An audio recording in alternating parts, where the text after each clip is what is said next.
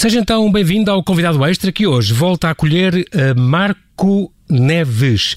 Ele é o verdadeiro homem dos sete instrumentos no que respeita à língua. Linguista, tradutor, investigador e, e formador. E também é cronista, bloguista, contador de histórias. Ele hoje traz-nos 12 segredos da nossa língua e, como sempre, aproveita para desmontar alguns mitos mais típicos e ajuda-nos também a falar e a escrever melhor português, o que é sempre bom. Obrigado, Marco, por teres aceitado este nosso convite diretamente de Peniche. És o meu verdadeiro amigo de Peniche, tu, agora é que eu já percebi. Sim, eu não sou um amigo de Peniche no sentido Exato. Expressão. Mais uma vez, bem-vindo, seja bem-vindo ao Observador. Espero que estejas bem, com a tua mulher, com os teus dois rapazes, que estejam todos seguros. Hoje eu tinha prometido que vamos falar de 12 segredos da língua portuguesa. Tu já és doutor, é verdade? Tu estás doutorado. Sim, foi há poucos meses, foi em abril. Em abril, não é? No meio desta crise. Mas não te aproveitaste disso, espero. Como, Não, não. como está tudo a querer despachar as coisas para ir para casa, deixa-me cá defender a tese. Foi, a tua defesa de tese já foi eh, online, eh, Marco, ou, Sim, estavas, foi, ou ela foi presencial? Estava marcada para, para o final de março Sim. E, mar, e como nós sabemos foi ali a meados de março que tudo, tudo Exatamente, tudo começou o confinamento. Exatamente, assim. exatamente. Aí acabou por ser desmarcada e depois foi marcada para um mês depois, mas através do, do Zoom, do famoso Zoom, para- e, e o Júri esteve lá e esteve à assistência, como seria normal, mas não na mesma sala, mas correu tudo bem. Ah, claro. Ah, foi uma experiência diferente fazer o doutoramento no quarto, não é? Exato. Tá- Estavas vestido à séria como, como Estava, compete? Muito bem, pronto, é Estava- importante. Não é que a gente estavas de fato de banho por baixo e por cima de gravata, não é? Aquele gente- Estava descalço, porque por uma questão Ok. de segurança em casa agora estamos descalços, né? Só com meias, mas tirando essa, Ah, esse ok, pormenor ok, de não ok. ter os sapatos, estava vestido Muito bem, então já és- no- na defesa. Já és professor doutor. Muito É bem. assim.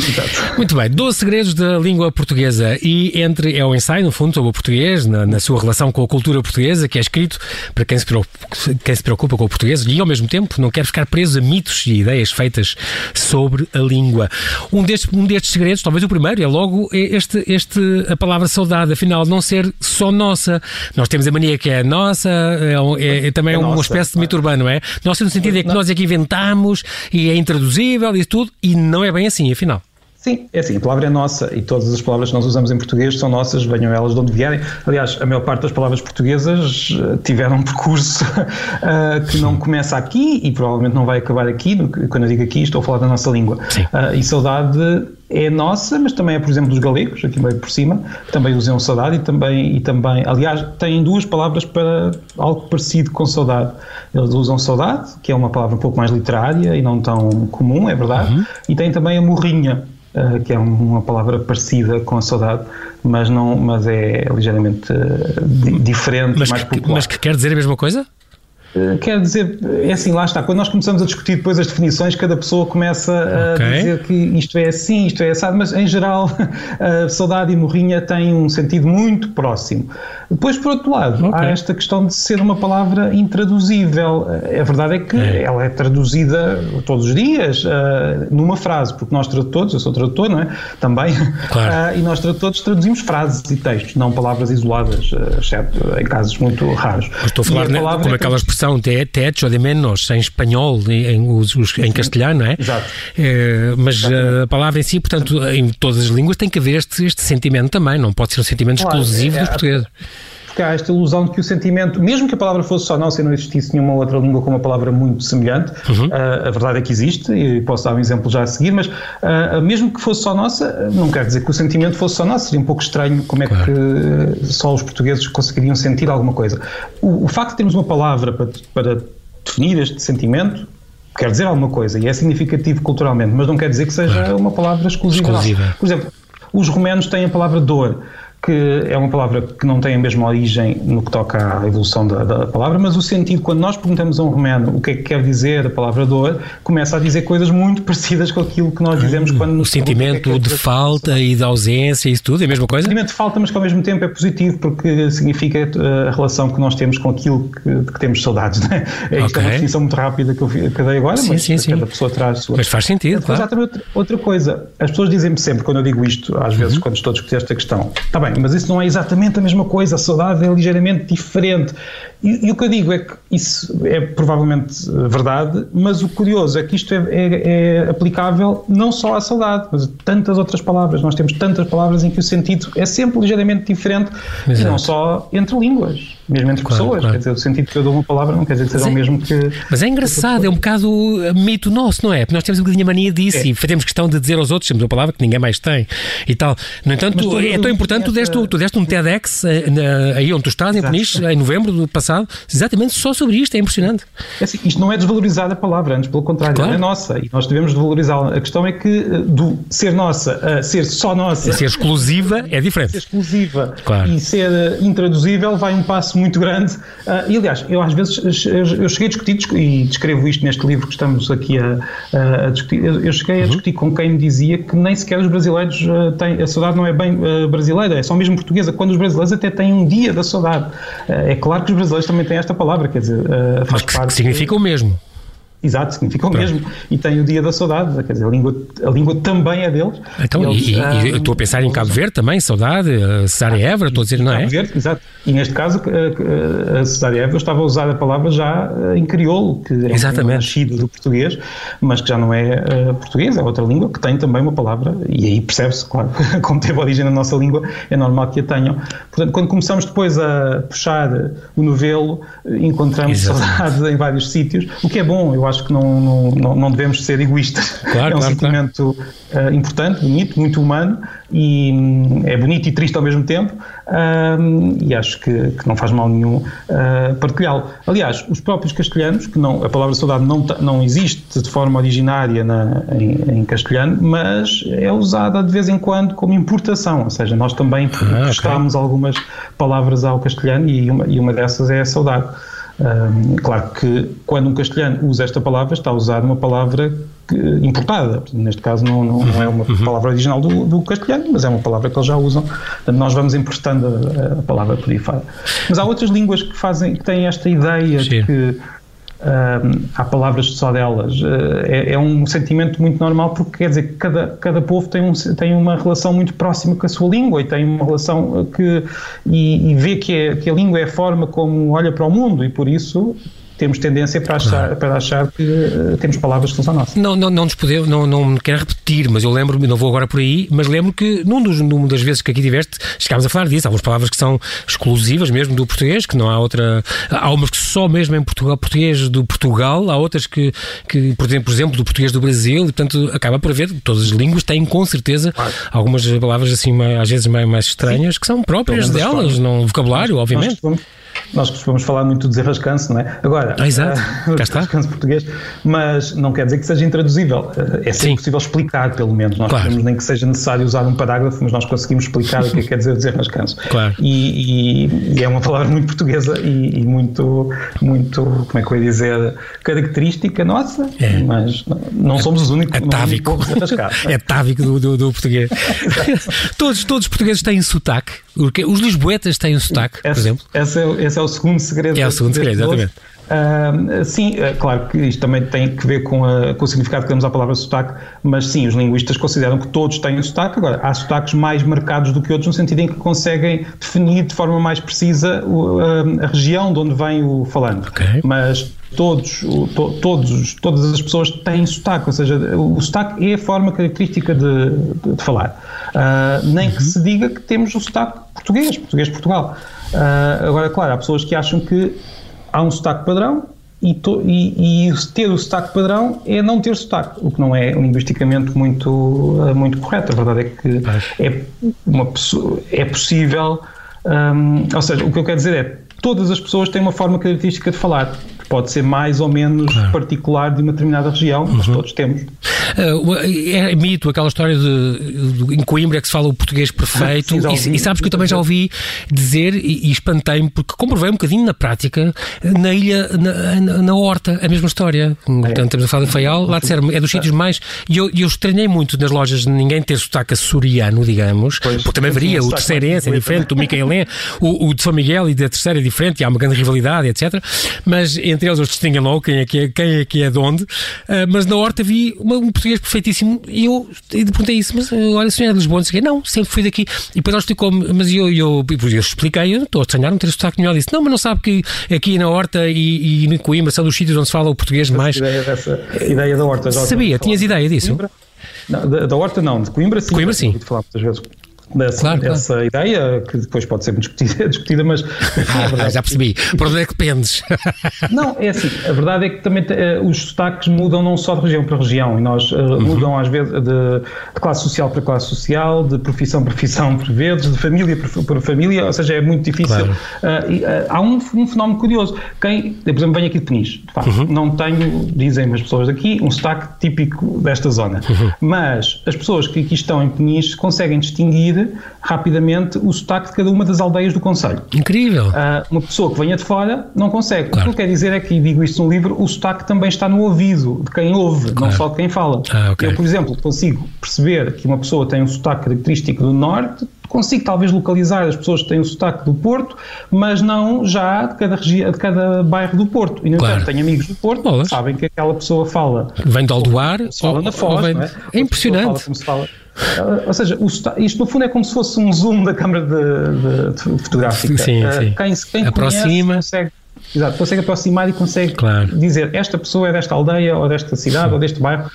Agora, claro, há também um fenómeno das últimas, digamos, décadas, talvez do último século, é difícil de precisar. Uh, a, a, forma de falar dos portugueses tem, tem estado a, uni, a uniformizar-se por vários motivos. A televisão, uh, as redes sociais, se calhar.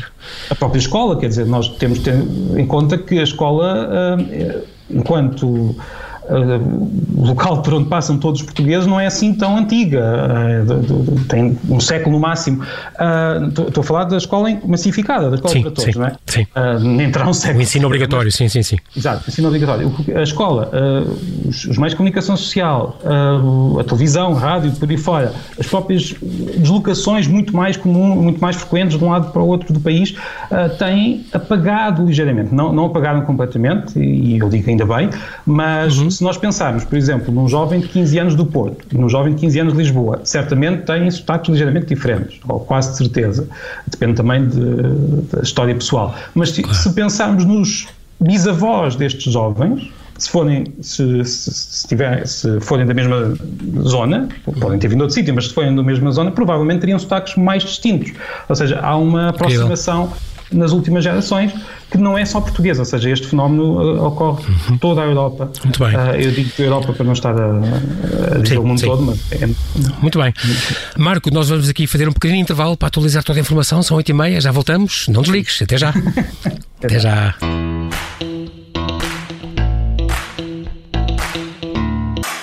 E voltamos aqui à conversa com Marco Neves, que nos traz 12 segredos da língua portuguesa.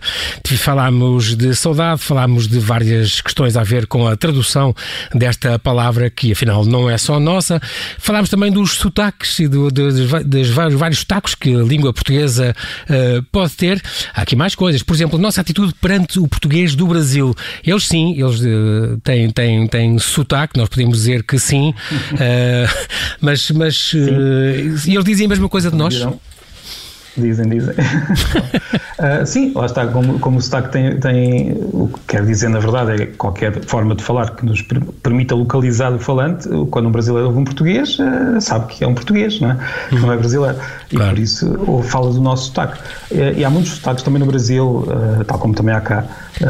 eles, eles também conseguem é reconhecer de um lado para o outro de onde é que são, não é? Se é baiano, se é carioca, se é paulista. Exatamente. Exatamente Tendo em conta também, ou seja, não é a proporção. Como o Brasil é muito maior, podíamos pensar que haveria muito mais destaques, mas a verdade é que os, os territórios linguísticos no, na, na, América, na, nas línguas europeias que foram transplantadas para a América, são mais largos, ou seja, há okay. menos diversidade em cada, se quisermos, cada 10 uhum. km quadrados. Mas há muita diversidade, quer dizer, estamos a falar de um território imenso, Sim, Brasil, claro. Uh, e, por isso... E com 190 uh, milhões de falantes, pelo amor de Deus. Claro, claro. O português falámos do galego... diversidade social. Uhum, uhum, claro. Falámos do, do, galego há bocadinho, o português, o galego sempre é o pai do português. Estão tão próximos que às vezes confundem, é mesmo parecido com o português. A origem da língua vem do latim através do galego. Eh, como é que é, afinal? Este, este, este livro já, já tem, agora já, já, já está há algum tempo a uhum. circular e acabou por, ter, por ser bastante uh, lido e comprado na Galiza até por causa disto, porque okay. os galegos muitas vezes queixam-se de que nós não, não falamos uh, deles, não, não, que temos uma eu às vezes comparo, e acho que já chegámos a falar disso noutras vezes que eu cá estive, salvo erro, uhum. que, uma, que, a relação com a Galiza que nós, que nós temos com a Galiza é um pouco é parecida, com as suas diferenças, com a relação que nós temos com o Brasil, porque nós falamos muito do Brasil e temos ou medo, ou algumas pessoas não gostam, outras gostam, vemos telenovelas brasileiras. Uh, os brasileiros não nos ligam assim tanto, não é um, nós não somos um país assim tão presente na mente do, do, do brasileiro. Sim. E o que acontece na Galiza é que os galegos falam muito Portugal, para o bem e para o mal. Uh, os galegos em geral têm uma. Okay Uh, dizem, ou seja, alguns consideram que o galego, a língua própria da Galiza, uh, é, é, a mesma língua que o português, outros dizem que não, mas todos sabem que, que há esta pergunta. Enquanto que em Portugal, se calhar 99% dos, dos portugueses uh, não, nem sequer imaginam. Não, faz ideia, claro. Que, sim, que, esta, que há esta pergunta sequer no ar uhum. na Galiza. E os galegos têm, de facto, esta. Porque a origem é comum. Ou seja, o português e o galego têm uma origem comum okay. uh, que não é só o latim, ou seja, houve uma fase de alguns séculos em que, pelo menos durante esses séculos, a língua era a mesma que nós aprendemos na escola. Aliás, damos o nome que damos na, na, escola é o galego português, apesar de não ser um nome que na altura fosse usado, uhum. mas nós sabemos disso da escola. Um, agora, depois, a pergunta vem depois. E a seguir, o que é que aconteceu? O que aconteceu foi o português tornou-se a língua oficial de um, de um Deste reino, território, sim.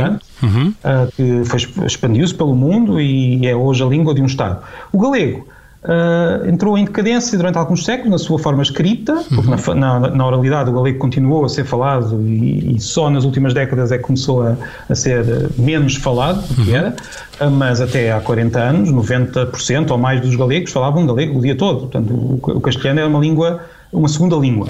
Uh, ou seja, o galego deixou de ser uma língua escrita até chegar ao século XIX e depois começou a ser recuperada, mas quando começou a ser recuperada, esta ligação antiga ao português hum, já não era tão óbvia. Uh, e o certo é que hoje, em, o que toca à fonética, o galego e o português estão distantes, ou seja, nós percebemos bem que o galego não está a falar português, um, temos uma fonética muito diferente, a nossa principalmente é muito diferente da fonética das outras línguas latinas aqui da zona. Mas eu lembro-te uma vez, disseste, disseste aqui uma vez que em, em, na Galiza mais vale falarmos português do que Sim. castelhano, se, se queremos, Sim. não é? Os galegos muitas vezes dizem, é que nós, os portugueses chegam cá, nós tentamos falar galego, ou às vezes até português, tentam mesmo forçar o sotaque para ser mais português, e nós, o que é que nós ouvimos? Nós ouvimos um espanhol, uhum. a, a, falar qualquer coisa que não é português, não, nós não identificamos como português, com as vogais um pouco mais abertas. Então, como nós não conhecemos muito bem a realidade uh, linguística de Espanha, acabamos por dizer, bem, isto deve ser espanhol e temos aquela tendência muito portuguesa para tentar falar, uh, neste caso, castelhano, quando na verdade a língua que a outra pessoa está a falar tem, a fonética é diferente, como eu estava a dizer, mas se formos ver os verbos, são quase todos os mesmos que os nossos. Exatamente. Os artigos são os nossos, ou seja, o o, o, o, o a, o, o us, as. Eles dizem a Corunha, eles não dizem lá Corunha. Ah, que lá Corunha, que é para, Sim, que seria em é castelhano, é, exato, exato. Exatamente, que é o nome que nós, se calhar, damos à cidade cá em Portugal. Na verdade, o nome oficial da cidade é a Corunha, em galego, no fundo, uhum. é parecido com o português. E isto, uh, por exemplo, uh, há uma, há centenas, isto até foi o linguista Fernando Venâncio, que há pouco tempo uhum. publicou um livro também sobre esta questão, que, que, identificou centenas e centenas de verbos que só existem em uh, galego e português. Verbos Sim. que são só nossos. Não Exatamente. são portugueses e galegos, Curioso, claro, existem, não é? Revela, não, essa, não revela essa proximidade, claro, claro, claro. Também existem nas outras línguas, mas com outra forma. Por exemplo, uh, o, mergulhar é o exemplo que eu ah, que Mergulhar só existe em galego e em português com este sentido. Diz uma coisa, uh, uh, Marco, a internet está a dar cabo do português? O português está a morrer? Está mais pobre? Essa é uma ideia muito, muito comum, que não é só do português, os ingleses também têm essa ideia, os franceses têm essa ideia, os espanhóis têm essa ideia. Uh, a verdade é que depois, quando se vai contar o número de palavras que são realmente usadas, não parece ter havido, havido uma diminuição. Uh, agora, claro, a internet traz algumas. algumas Uh, alguns perigos. Estas uh, novas gerações não estão a ficar muito limitadas só por causa do. Quer dizer, quem está sempre a dizer LOL não devia ser castigado? Sim. isto está aqui um capítulo só. Ah, os teus filhos, já os teus filhos a ouvir isto. Por acaso não usam muito o LOL. Lá, LOL é... Não usam em casa, a falar contigo, Marco. Como é que é nas mensagens com os colegas e assim? Eles ainda não chegaram a essa idade. Ok. Ainda têm 97 anos, não, não, Faz vigiar. Já começa a escrever, mas. mas Ok, não- Simão. Vamos ver. Muito mas, bem, mas há uma bem. coisa Mas diz. curiosa, e sim eu acho que há um perigo na, na, na internet. Por exemplo, quando nós estamos a. Uh, tem a ver mais com a escrita do que propriamente com a oralidade. Uh, Uhum. Quando nós estamos no Facebook, vamos imaginar, o Facebook, que é uma rede social que os mais novos já consideram muito antiga, em pouco. Exato, exato. Uh, mas uh, nós estamos no Facebook e podemos ter uh, a janela do- da- das nossas conversas pessoais com os nossos amigos, ou de chat cá em baixo, e temos um, e estamos a escrever um pequeno artigo ou um pequeno texto cá em cima, tudo na mesma janela, e no entanto, há uma diferença tremenda. Num- numa janela estamos a falar pessoalmente com amigos, de forma informal, com, uh, como estaríamos na- numa, festa ou numa conversa. Sim. E aqui em cima estamos a publicar um artigo que se calhar, um artigo, ou um texto, ou um post, como quisermos chamar, Uhum. que se calhar pode ser lido por centenas ou milhares de pessoas, dependendo do, do interesse Exatamente. do texto. É? Ah, ou seja, estamos a publicar, publicar no sentido em que aquilo é um texto público ah, e às vezes não há esta. ah, há umas décadas, quem escrevia para publicar o que é que fazia? Escrevia já a saber que ia publicar, com um certo registro muito formal, provavelmente iria ter um revisor, é seria muito provável. Exato. Ahm, tudo isto era um processo demorado, mas que garantia que o texto saía limpo, ou pelo menos o mais Sim, limpo sim. possível. De Depurado facto, dos seus nós- erros e assim. Exato. Exatamente. Erros que todos damos, não é? Não- Claro, claro. Nós temos distrações. O que acontece hoje? Nós publicamos com muita frequência e às vezes com menos cuidado, não porque eu não acredito que hoje em dia eh, nós eh, tenhamos mais tendência para dar erros, temos é menos tendência para rever e para ter esse cuidado eh, da- do registro formal. Isso pode ser Ok. perigoso e é difícil, mas é uma questão de nos adaptarmos. Nós, eh, houve grandes mudanças ao longo da história da escrita da, da língua, a invenção da imprensa, enfim, todos nós conhecemos, pelo menos de nome, essas mudanças. Acho, que, acho estou convencido, não tenho, enfim, estou a dizer a minha perspectiva, estou convencido que estamos a viver uma das grandes mudanças, porque quando eu tinha 15 anos, ah, nos anos 90, todas as conversas informais exceto no caso de, de cartas, mas que seriam já raras nessa altura, todas as conversas informais eram na oralidade, não pela escrita. Podia escrever talvez um bilhetinho a um colega, Exato. mas era algo limitado. Hoje em dia, um, um miúdo de 15 anos tem, passa a vida a escrever. Escreve, acaba namoros a escrever, ah, discute a escrever, ou seja, a escrita está. No telemóvel, é no computador, onde for, sim, no tablet. Exato. forma- E isto é uma grande mudança. Eu não estou a dizer que é mau, que é bom, estou só a dizer que penso que daqui a uns séculos. Se calhar ainda é cedo para, para, para fazer esse balanço, não é? Exatamente. Eu acho que nós vamos chegar à conclusão que o início do século XXI foi uma das grandes mudanças no uso da língua, numa passagem muito radical da, do registro informal da oralidade para a escrita. Uhum. hoje vivemos muito mais pela escrita do que vivíamos há, há uns há Num, num dos teus segredos, aliás, no, no final, falas mesmo que para escrever bem não basta evitar os erros. Eu estou-me a rir porque eu estou-me a lembrar, do, por exemplo, deste último livro de crónicas do Mário Carvalho que fala do hipercorretivismo, Ah, que, é, sim, que sim. é muito engraçado, porque ele diz as pessoas que dizem que quero, queria um café, queria, já não quer. Este género de. um O copo de, o copo de água, copo de água, então o copo não é de água, é de vidro, mas tem água. Este género de coisas, as pessoas devem estar sempre a ser corrigidas, ou isto são realmente erros, ou não. Tal o uso corrente, as pessoas subentendem o que se quer dizer. São brincadeiras que se calhar depois ficam, são, tornam-se modas. Porque é assim, basta pensar no copo d'água. No queria, aliás, Ou ainda há pouco fazer a barba, desfazer, deve-se dizer desfazer a barba ou fazer a barba, este género de coisas. Aí há uma certa imagem muito.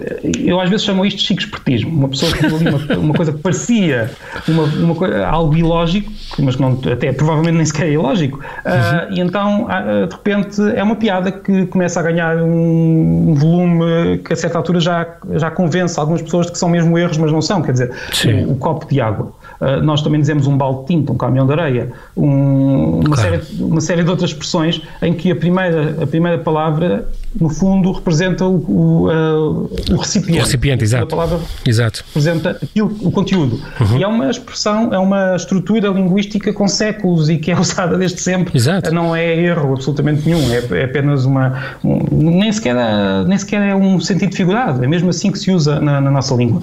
O queria também, muitas vezes nós chegamos ao café Exato. e dizemos Eu queria um café. ou quer. E a verdade, o queria é uma forma mais educada. Isto é usado não só em Exatamente. português. O queria é usado em muitas línguas, o que mostra que provavelmente até será mais antigo que essas próprias. Sim, Exatamente. Eh, e por isso são mitos que surgem. O desfazer a barba também é muito curioso. Uh, eu às vezes digo a brincar, então se não podemos fazer a barba, também não podemos fazer tempo, ou não podemos fazer amor, ou não podemos fazer uma série de outras coisas que na, na, verdade são sentidos figurados ou, ou, senti ou segundos sentidos daquela, daquele verbo.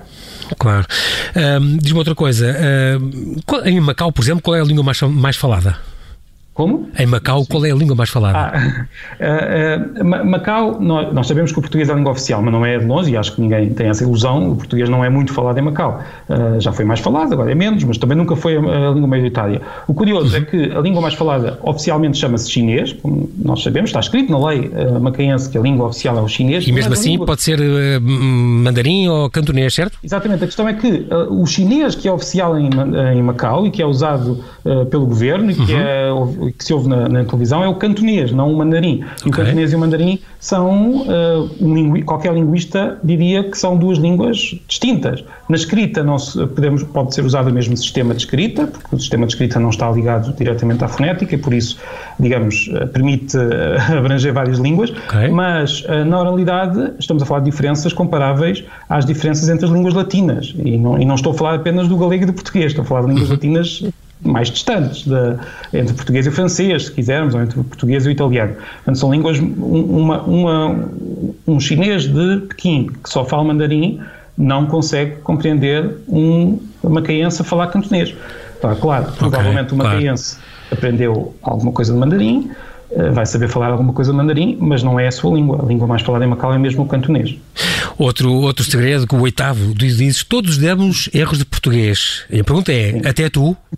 Marco, tu dás erros português também? Sim, todos damos. Assumes? Uh, e esta história do erro de cabavilhas, e isto, isto, é o quê? E o cérebro humano? Não, uh, foi um erro que neste caso foi a Gabriela Cadavilhas que deu, que deu no, no, Twitter, e nós sabemos que muitas vezes o Twitter lá está é perigoso, uh, e as pessoas ficaram convencidas que ela não sabia usar aquela palavra. Na verdade, o que eu digo aqui é que. Ela que foi Ministra da Cultura, entretanto, não é? Não Portanto... defendê-la enquanto em particular, mas a verdade é que todos nós, mesmo se soubermos determinada regra, uh, podemos tropeçar. E eu digo isto uh, não, não, não, é para desvalorizar os erros, antes pelo contrário. O que eu quero dizer é que não basta saber a regra. Às vezes nós distraímos, o nosso cérebro é complicado. Uh, nós não, não, uhum. não, somos máquinas e por isso temos de estar atentos, temos de estar preocupados, temos de rever, lá está, quando estamos a publicar um texto, temos de rever e mesmo revendo, nós sabemos que qualquer uh, livro terá para lá para o meio uma gralha, uh, talvez tenha havido um ou outro livro sem gralhas, mas a verdade é que é muito habitual, mesmo depois de várias leituras.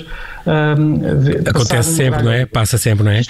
Do... Agora, claro, isto não é para desvalorizar, nós temos de tentar que elas não estejam lá. Nós não podemos claro, dizer claro. simplesmente, olha, qualquer coisa serve. Não serve, temos de tentar. Também falas. Mas, se alguém ficar convencido que não dá erros, provavelmente vai ter mais. Desengane-se. Vai ser mais provável que. Exato. Uh, também falas nesta, na segunda parte do livro sobre o curioso fenómeno da martelada persa e desta questão da segunda língua de Portugal, esta variedade de astur-leonês, portanto, já percebi que vem de, de uma mistura da Astúria com, com o leão, uh, uh, conhecida como mirandês. Portanto, é a segunda língua em Portugal? É a mesma língua, o idioma? Como é que é? Não.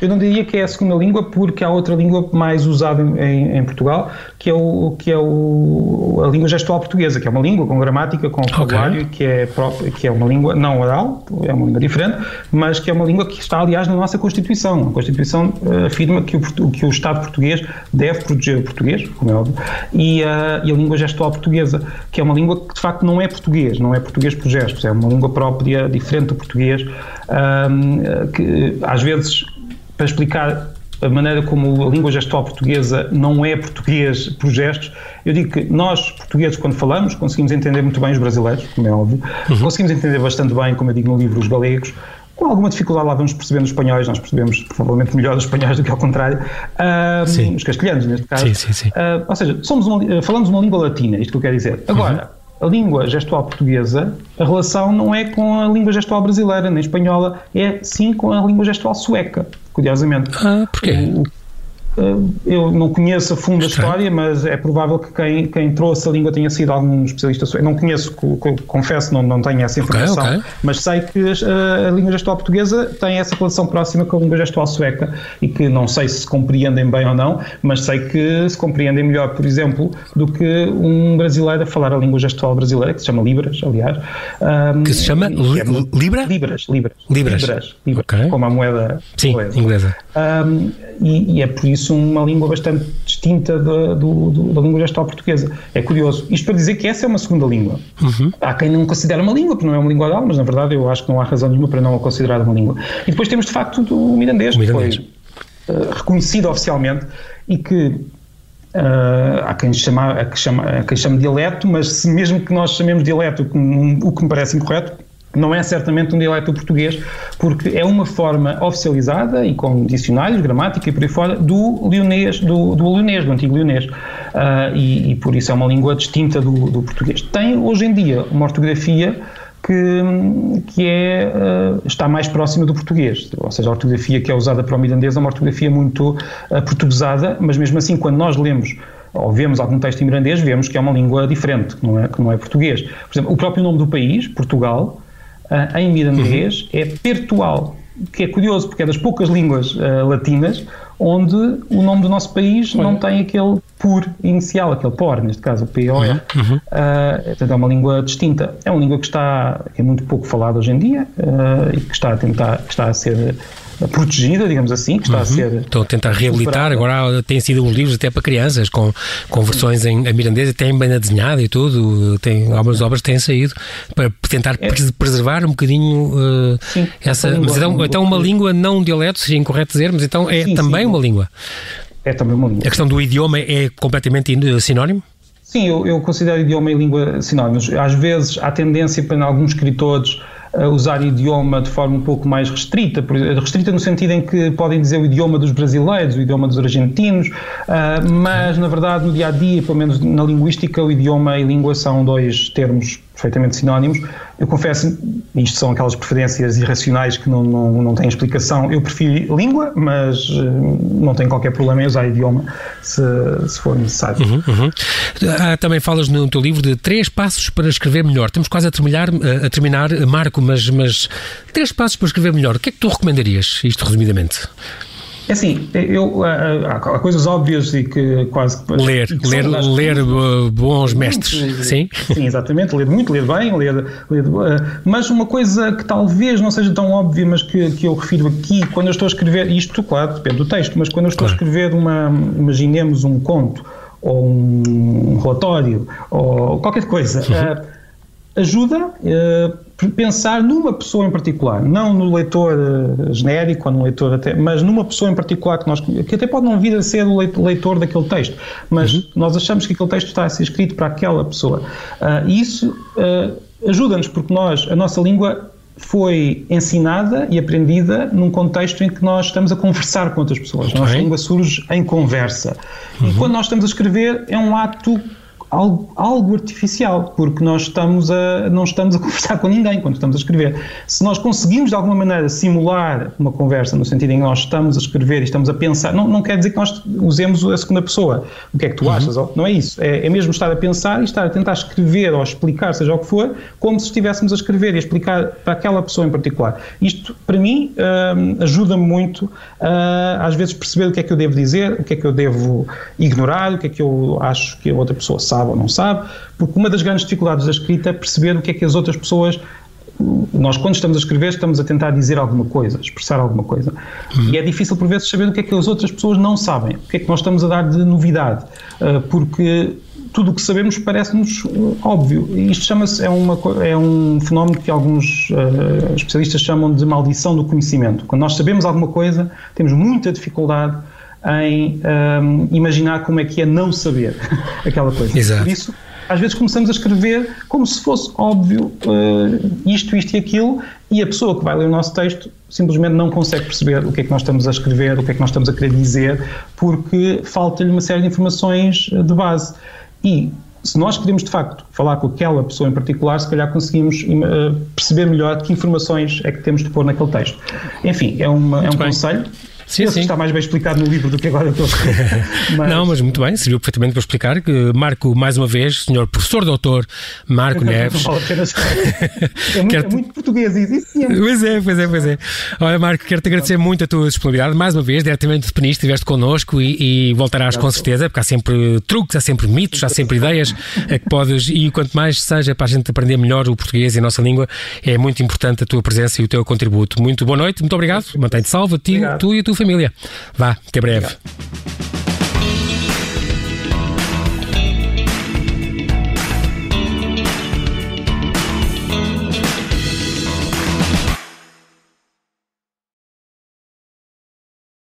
Obrigada por ter ouvido este podcast. Se gostou, pode subscrevê-lo, pode partilhá-lo e também pode ouvir a Rádio Observador online em 98.7 em Lisboa e em 98.4 no Porto.